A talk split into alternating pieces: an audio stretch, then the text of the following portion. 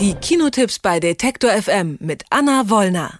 17, Gimme Danger und Guardians of the Galaxy 2 starten heute in den Kinos. Drei sehr unterschiedliche Filme, über die ich mit Anna Wollner spreche. Hallo Anna. Hallo. Fangen wir mal mit dem bekannteren Titel der drei Filme an, Guardians of the Galaxy 2. Fortsetzungsfilme wie dieser sind ja häufig schwierig. Wie ist es hier? Lohnt es sich, ein weiteres Mal in das Marvel-Universum einzutauchen? Naja, Marvel lohnt sich anders als DC ja eigentlich immer. Und bei Guardians of the Galaxy, dem ersten Teil, war es ja vor drei Jahren tatsächlich so, dass der uns alle kalt erwischt hat, weil wir nicht so richtig wussten, was da auf uns zukommen wird. Und was da kam, war dann einfach großartig.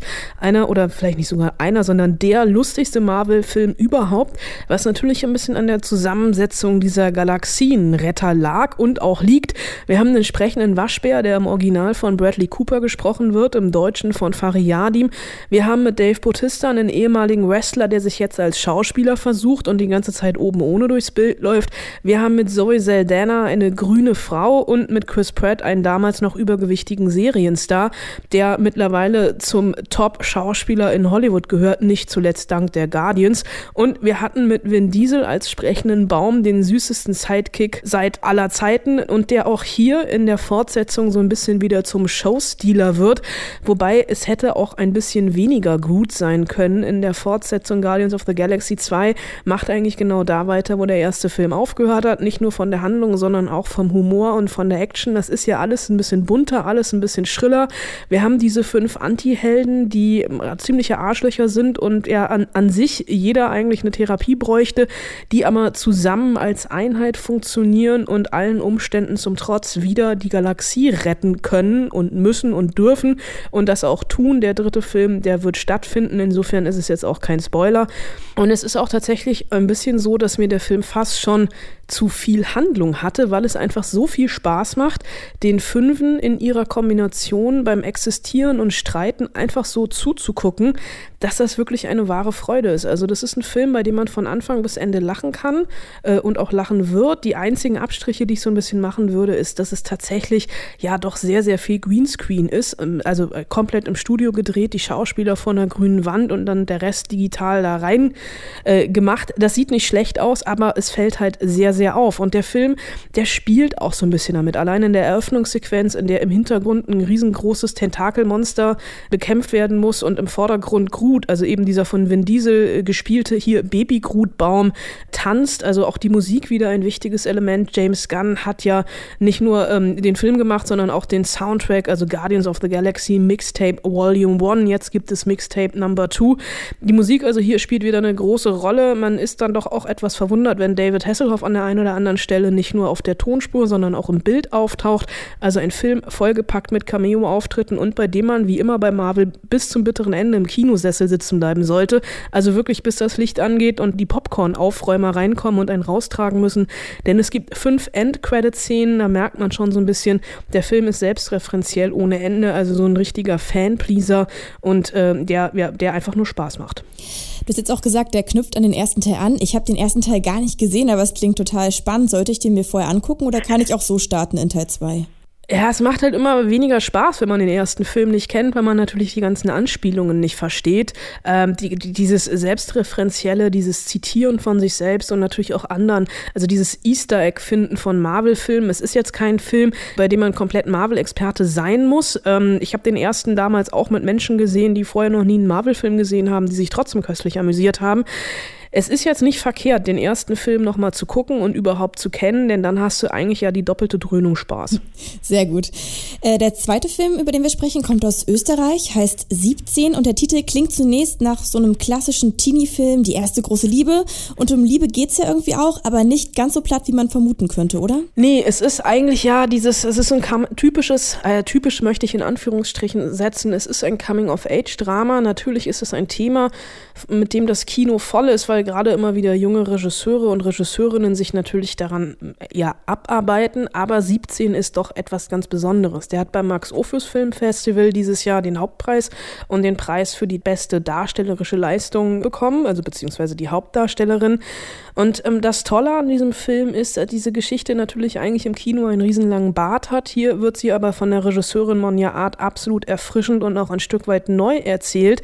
Natürlich geht es um die erste große Liebe Das Zerplatzen dergleichen und ja, den von Liebeskummer ähm, getränkte Herz ähm, von, von Teenagern. Aber wir haben hier nicht einfach nur Teenager, das ist einfach dieses Mikrokosmos Klassenzimmer. Es ist eine Schulklasse in Niederösterreich. Die Sommerferien stehen kurz vor der Tür und natürlich ähm, bringt der Sommer auch die entsprechenden Frühlingsgefühle mit sich. Aber es ist mehr oder weniger eine gleichgeschlechtliche Liebe, die sich hier äh, versucht, ihren Weg zu bahnen.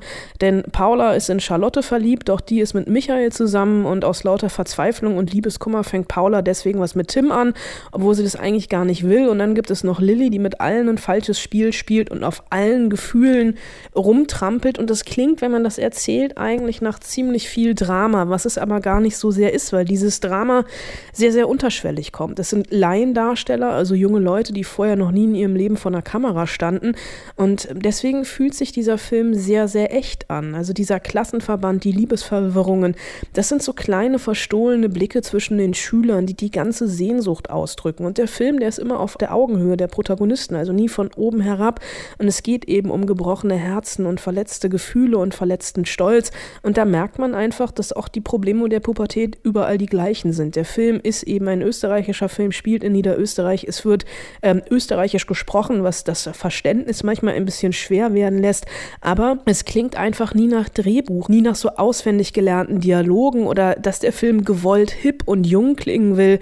Und das ist tatsächlich in diesem Genre eine absolute Seltenheit und deswegen für mich ein Film, der mir diese Woche eigentlich so klein er ist, ganz besonders am Herzen liegt. Und zu guter Letzt, äh, Gimme Danger, kein Kinofilm, sondern eine Dokumentation über Iggy Pop und The Stooges. Der Film feierte bereits 2016 auf dem Filmfestspielen in Cannes Premiere, kommt aber erst jetzt in die deutschen Kinos. Warum eigentlich? Na, das ist eigentlich gang und gäbe, dass ein Film noch eine Weile liegt, bevor er, also auf dem Festival hat er seine Weltpremiere, dann müssen erst die Rechte verkauft werden, dann ist er ein bisschen auf Festivaltour, der lief nicht nur in Cannes, der lief unter anderem auch in Toronto und jetzt kommt er eigentlich eine Woche zu spät ins Kino, denn Iggy Pop, der hat letzten Freitag seinen 70. Geburtstag gefeiert.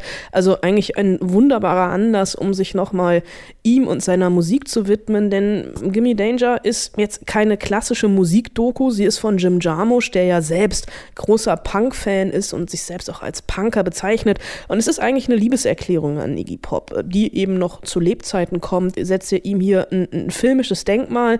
Und ähm, es ist äh, keine klassische Musikdoku, also kein klassisches Porträt über ihn, sondern es ist so ein Konglomerat aus verschiedensten Quellen. Es gibt altes Archivmaterial mit wirklich verschwommenen Bildern und kratziger Tonspur, wo man Probleme hat, was zu erkennen. Es gibt Interviews mit Iggy Pop selbst, die in den letzten zehn Jahren entstanden sind, in denen er zum Beispiel über seine musikalische Initialzündung äh, spricht. Es gibt Gespräche mit alten, mittlerweile verstorbenen Bandmitgliedern von The Stooges, von alten Weggefährten, ähm, die wirklich so ein bisschen aus dem Nähkästchen plaudern. Aber Jim Jarmusch hat sich dabei eben auch die Freiheit genommen, Dinge auch einfach mal zu animieren, wenn das passende Bildmaterial fehlt, also Bildmaterial zu Anekdoten aus der Bandgeschichte, die Iggy Pop dann verschmitzt, gewohnt, lässig, zurückhaltend, ohne so einen Hauch von Arroganz zum Besten gibt zu diesen animierten Bildern. Und es ist jetzt ja kein Abriss einer unglaublichen Karriere. Der Film konzentriert sich schon auf die Zeit der Stooges, aber zeigt eben auch, wie sehr die Band die Musikgeschichte nachhaltig beeinflusst hat. Und deswegen ist es, ja, es ist ein, so, ein, so ein Fanfilm. Man muss mit der Musik schon was anfangen können, um auch natürlich die ganzen Referenzen und Querverweise zu verstehen. Aber am Ende kommt das Porträt eines Mannes dabei heraus, der eigentlich noch nicht mal unbedingt explizit ein Punker sein wollte, sondern einfach nur sein wollte. Aber das klingt jetzt äh, schwer nach einer Doku, ich habe ja auch den Trailer gesehen, die auch auf einem gewissen deutsch-französischsprachigen Sender kommt. Lohnt es sich dafür extra ins Kino zu gehen oder kann ich auch einfach warten, bis er dann da mal läuft? Ja, ich sage ja immer, der Weg ins Kino lohnt sich immer, weil auch so ein Film wie Gimme Danger natürlich die große Leinwand verdient hat, eine ordentliche Soundanlage, damit auch die Musik ordentlich knallt. Also insofern, äh, für Fans ist das eigentlich absoluter, ein absoluter Pflichttermin. Sagt Anna Wollner über die Dokumentation Gimme Danger und mit ihr habe ich heute auch noch über zwei weitere Filme gesprochen, 17 und Guardians of the Galaxy 2. Vielen Dank. Gern geschehen. Alle Beiträge, Reportagen und Interviews können Sie jederzeit nachhören im Netz auf detektor.fm.